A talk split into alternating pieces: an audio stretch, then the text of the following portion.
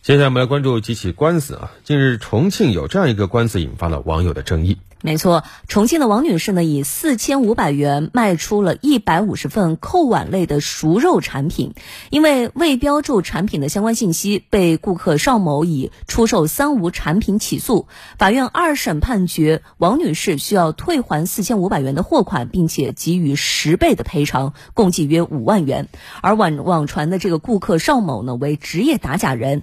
这件事儿曝光之后，也立刻引发了全网的关注。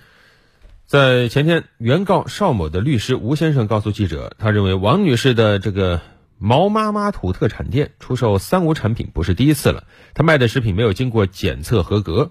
那关于原告邵某是不是专职打假者，这位律师说法无禁止即可为，他认为邵先生是懂法的消费者而已。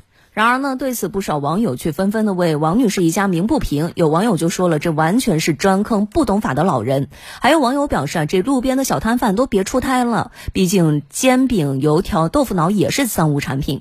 这两天，王女士所经营的网店生意呢也好了不少，不少网友以购买各种食品的方式来表达自己的支持。还有网友表示啊，要捐款帮他们支付赔偿款。嗯。据说呢，在二十一号晚上，这位王女士的婆婆毛老太啊，还含泪录下了一条致谢网友的视频，说大家不用捐款了，有大家的这这话，就心满意足，一家人感到高兴。对于这个呢？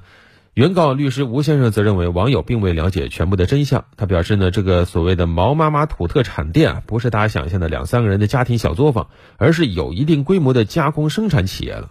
这个毛老太并不是实际生产加工人，王女士在网上发她婆婆哭的视频，只是为博取同情。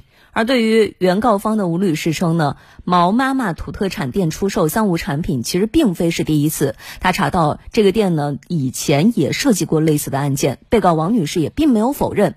她告诉记者，以前的确遇到过类似的事情，那是在二零一八年，当时呢，产品上有标签，但是发货发的急，没有打上生产日期，于是被告了。嗯，所以这个大家怎么看啊？是知假买假，还是确实有一方是无证经营该罚啊？我们也会持续的关注。